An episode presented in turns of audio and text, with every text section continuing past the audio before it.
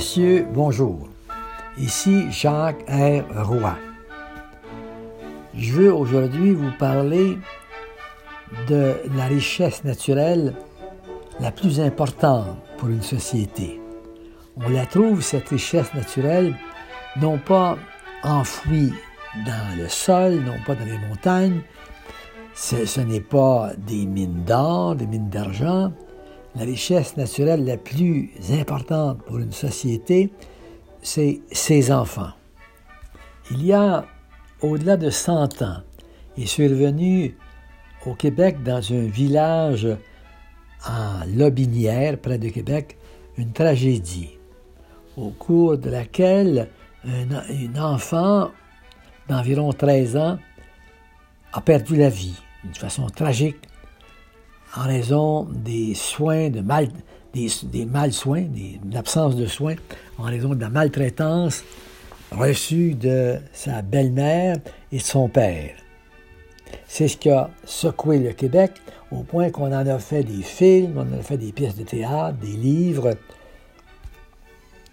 C'est la tragédie de d'Aurore, l'enfant martyr. Cent ans plus tard est arrivé également au Québec, dans la région de l'Estrie, à Granby plus précisément, une autre tragédie où une petite fille de 7 ans a perdu la vie, ayant été battue, maltraitée, abusée par sa belle-mère et par son père.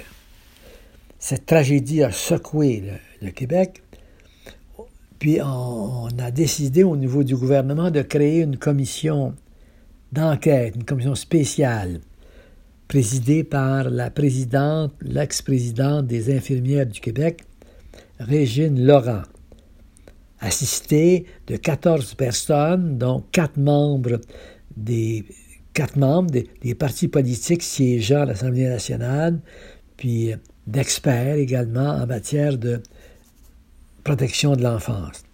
Puis ces gens-là, ces 15 personnes ont rendu un mémoire, un, rapport au début du mois de mai, qui un rapport qui consiste dans un volume de quelques 400 pages.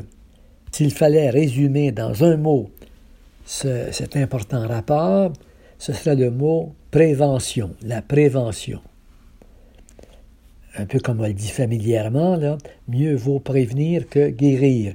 Une journaliste disait, pour résumer ce, ce rapport, pour faire comprendre ce qu'on entend par prévention, mieux vaut acheter des piles pour mettre dans un extincteur de fumée à la maison que d'appeler les pompiers. Comme l'adage africain le dit également, pour élever un, enfant, il faut tout un village. On constate qu'au Québec, puis ces observations-là valent pour les diverses provinces, je pense, territoires, on constate par exemple qu'au Québec, chaque jour, il y a l'équivalent de cinq autobus scolaires d'enfants qui sont signalés à la DPJ, à la Direction de la protection de la jeunesse. Alors aujourd'hui, on va parler des grandes lignes de ce rapport Laurent, puis on va parler également d'une situation malencontreuse qui est survenue en Colombie-Britannique quant à une jeune enfant de, 12 ans. Puis on va terminer également par une observation, euh, un rapport, une étude réalisée par une équipe médicale de l'Université de la Colombie-Britannique concernant les enfants. Si la prévention fonctionne mieux, à ce moment-là, on va pouvoir régler en amont beaucoup de situations impliquant des enfants qui sont aux prises avec des problèmes, avec des familles, sans qu'on ait besoin de recourir à la direction de la protection de la jeunesse comme telle, en sens qu'actuellement, on considère la direction de la protection de la jeunesse comme une salle de soins intensifs. Alors qu'il faudrait précisément qu'au niveau des écoles, au niveau des municipalités, au niveau des centres de médecine familiale ou locale, on traite l'enfant quand on constate qu'un enfant ne va pas bien à l'école ou dans un terrain de jeu ou à la piscine. En un mot, les services de la protection de la jeunesse devraient être l'équivalent des soins intensifs dans la ligne des services prodigués aux enfants et non pas être encombrés par toutes sortes de problèmes qui auraient pu être traités en amont antérieurement. À ce rapport, Laurent incite la société à se prendre en main, plutôt que de marteler pour trouver des coupables, pour précisément qu'on s'y mette ensemble pour assurer la sécurité et le développement harmonieux des enfants, pour que chaque enfant ait une famille. Parce qu'il arrive, malheureusement, que certaines familles ne sont pas en mesure d'assurer protection et développement aux enfants parce qu'ils sont dans une situation non fonctionnelle. Alors, il faut à ce moment-là que les enfants puissent s'attacher pour avoir des liens de permanence avec des adultes pour qu'ils puissent se développer, encore une fois, correctement. La véritable famille pour un enfant, parfois, c'est celle avec qui il a des liens d'attachement importants. Ça peut être créé par des liens psychologiques. Un enfant, par exemple, qui a été placé très jeune dans une famille d'accueil ou dans chez des membres de la famille élargie, peut avoir développé des sentiments de sécurité, d'attachement serré, parce que la personne que cet enfant-là voit depuis que cet enfant-là est tout petit, au-dessus de, de son lit, quand euh, l'enfant a peur, quand l'enfant euh, est malade, c'est la même figure. Alors, avec cette figure-là, il, développe des liens d'attachement, si bien que ses véritables parents pour cet enfant-là sont les, les, personnes avec, avec lesquelles il a lié des liens d'attachement. Idéalement, évidemment, que ce qui était souhaité, c'est que les liens d'attachement se nouent, se lient avec, avec les, ses, parents biologiques, mais parfois c'est pas possible. Donc, il faut, il faut faire en sorte de placer un enfant avec des gens qui sont capables de s'en occuper valablement d'une façon constante. On recommande également qu'il y ait un commissaire au droit et à l'intérêt de l'enfant de façon à ce que ce commissaire-là soit la personne qui puisse représenter les enfants régulièrement au niveau des, parlementaires. Quand il y a une loi qui est passée, que, ce commissaire soit là pour euh, réagir, savoir si ça a des implications euh, fastes ou néfastes au niveau de l'enfant. Parce que les enfants, quand même, ne sont pas comme les adultes, comme les personnes âgées en, organisant des marches, des protestations. Il n'y a pas d'enfants qu'on va voir défiler sur les, rues de Victoria pour protester contre certaines mesures. Il faut donc qu'il y ait un commissaire qui représente, qui est élu par les deux tiers des membres du Parlement, puis également qui fasse un rapport annuel pour la société, pour savoir dans quelles conditions les enfants se retrouvent, de façon à ce que les enfants puisse avoir un B au lieu d'un P, hein, d'un produit national brut, produit national brut, un bonheur national brut, bonheur national brut, l'état du bonheur national brut, comme ça existe dans un pays, le Bhoutan. Le Bhoutan, où une fois par année, il y a un rapport euh, sur l'état du BNB, du bonheur national brut. Il y a d'autres recommandations comme euh, que qu'on soit informé de l'état de grossesse. Quand une personne est enceinte, qu'on soit informé, que la DPJ soit informée pour aider, accompagner cette personne. Puis on recommande également qu'il y ait aussi euh, des cours prénataux, prénataux aux parents de façon à ce que euh, on puisse être préparé à être parent. Quand il s'agit d'adopter quelqu'un, il y a toutes sortes de, d'investigation, d'examen, de vérification pour savoir la qualité des parents à qui on va confier un enfant pour adoption. Mais quand euh, il s'agit euh, d'enfants qui ne sont pas adoptés, il faudrait également être capable de s'occuper correctement d'un enfant. C'est pour ça que les cours prénataux ont leur importance. Ici, en Colombie-Britannique, la protection de l'enfance va jusqu'à 19 ans, alors qu'au Québec, c'est seulement 18 ans. On suggère que dans certains cas, on puisse continuer à accompagner, à aider les enfants jusqu'à l'âge de 21, même 25 ans. Parce qu'il faut dire que certains enfants commencent leur vie en arrière de la ligne de départ.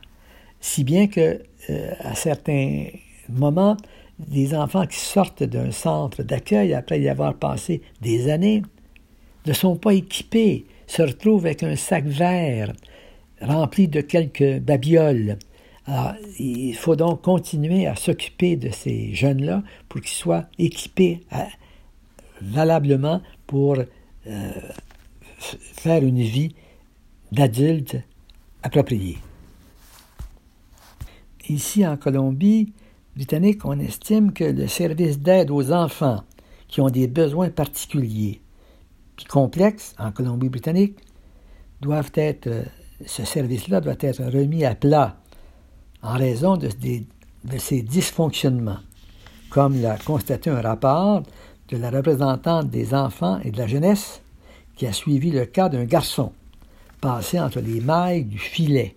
Il s'agit d'un petit garçon qu'on va appeler Charlie, qui a été retrouvé nu, en état de malnutrition, en marchant parmi les ordures et les excréments dans une maison au sud de la Colombie-Britannique. Ça remonte à quelques années, en 2016. Son cas avait pourtant été signalé de nombreuses fois au service de protection de l'enfance. Des ambulanciers racontaient qu'ils ont été traumatisés par la découverte de l'enfant, sale, incapable de parler, puis qui avait énormément peur, était terrorisé. Il ne pesait, que 30 kilos, soit un tiers de moins que le poids normal des enfants de son âge. Il a été retiré de la garde de sa, de mère. Pourtant, cet enfant, Charlie, qu'on appelle, hein, pour les biens de cette euh, conversation, avait pourtant été connu, était pourtant connu des services sociaux depuis l'âge de trois ans. La police avait fait un signalement en 2006 lors d'une intervention au domicile, soit dix ans au préalable. À l'âge de 8 ans, ce garçon-là avait été diagnostiqué comme souffrant du spectre de l'autisme. Sa mère aurait cherché de l'aide, mais a reconnu être dépassée. La mère elle-même faisait face à une grande pauvreté, faisait face à une dépendance à la drogue et à des problèmes de santé mentale. Entre 2008 et 2009, l'enfant Charlie a passé plusieurs semaines à l'hôpital il a fait l'objet de signalements de la part des médecins. En 2011, il cesse d'aller à l'école. Son absence a été signalée par la communauté enseignante, mais on n'a pas fait l'objet d'un suivi.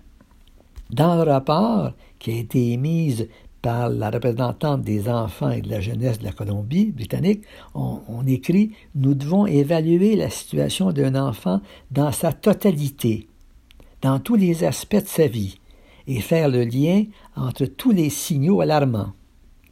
La même représentante, dans son rapport, écrit avoir compté quatre rapports des services de protection de l'enfance, mais aucun employé n'a vu l'enfant.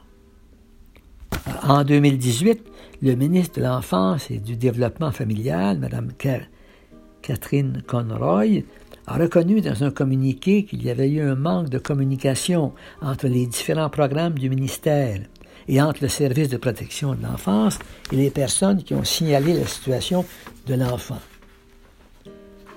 En ajoutant que la province de Colombie-Britannique a besoin d'un système qui s'assure que les travailleurs sociaux rencontrent les enfants dont la situation est préoccupante. Il semblerait que Charlie, qui aurait aujourd'hui 18 ans se porterait bien.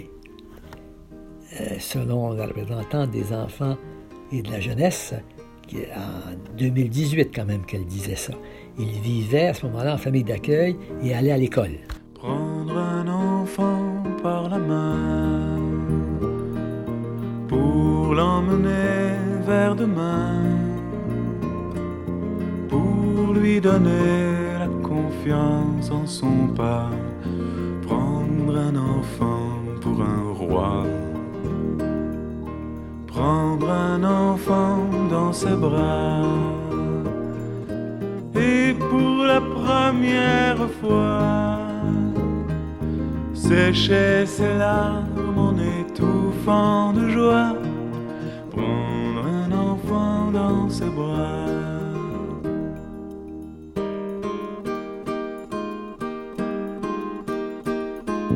Prendre un enfant par le cœur soulager ses malheurs, tout doucement, sans parler, sans pudeur, prendre un enfant sur son cœur, prendre un enfant dans ses bras, mais pour la première fois, verser des larmes en étouffant sa joie un enfant contre soi.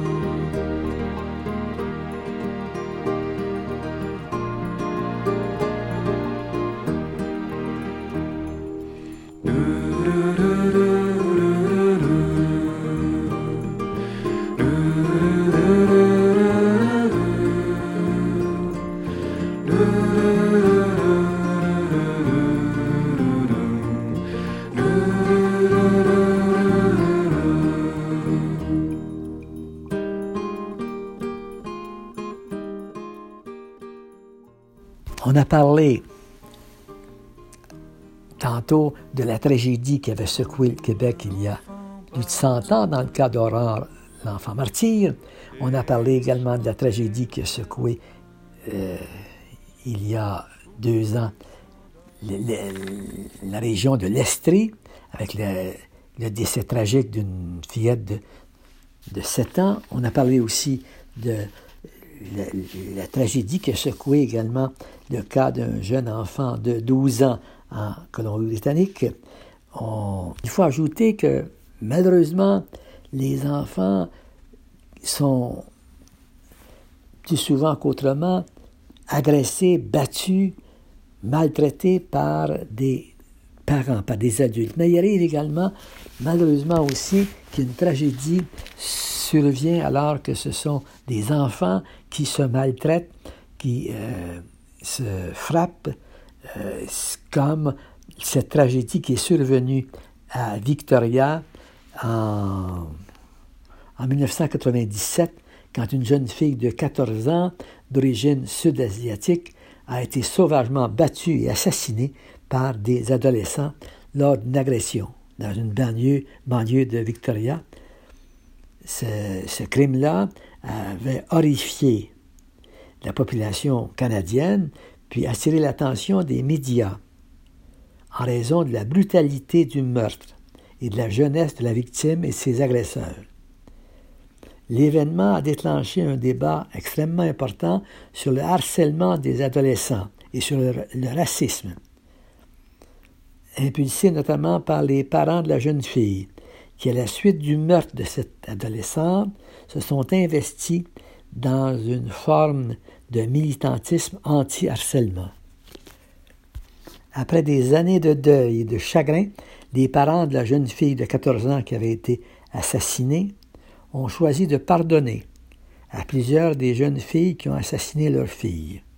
Parfois, il nous arrive, comme adultes, de dire des choses, de faire des, des gestes en présence d'un enfant très jeune, souvent, en disant ça n'a pas d'importance parce que c'est un enfant. Mais au contraire, au contraire, parce que tout ce qui se passe dans la vie d'un enfant depuis ses, premiers instants de vie s'enregistre au niveau de son cerveau. Ah, une étude justement faite par l'Université de la Colombie-Britannique montre que les enfants, des enfants de 4 ans qui ont connu plus de détresse et qui ont reçu moins de réconfort lorsqu'ils étaient bébés présentent un profil moléculaire sous-développé pour leur âge. Cette réalité, c'est-à-dire qui module l'expression des gènes en fonction de l'environnement et non pas de l'hérédité, indique peut-être que ces enfants sont déjà à la traîne sur le plan biologique. C'est un peu ce qu'on disait, là, que certains enfants partent en arrière de la ligne de départ. En marge de cette étude réalisée par l'Université de la Colombie-Britannique, on a mentionné aussi que des chercheurs de l'Université McGill à Montréal avaient reçu le titre de scientifique de l'année de Radio-Canada pour leurs travaux sur les effets de la maltraitance infantile sur le cerveau humain. Leurs travaux, qui avaient été effectués à partir de cerveaux de personnes suicidées, ont montré que les mauvais traitements subis dans l'enfance altéraient de façon durable des gènes impliqués dans la réponse au stress. Donc, c'est extrêmement important ce qui se passe depuis les premiers sourires, depuis les premiers euh, vagissements de l'enfant, parce que son cerveau enregistre tout ce qui se passe. Puis avec l'étude, réalisée par le professeur Cobord et ses collègues du département de génétique médicale de l'Université de la Colombie-Britannique, il faut conclure que le réconfort d'un adulte s'inscrit dans les gènes d'un enfant. Alors la présence, le réconfort, les paroles, les caresses, l'amour d'un adulte s'inscrit dans les gènes d'un enfant pour le modeler, pour le structurer pour sa vie durant.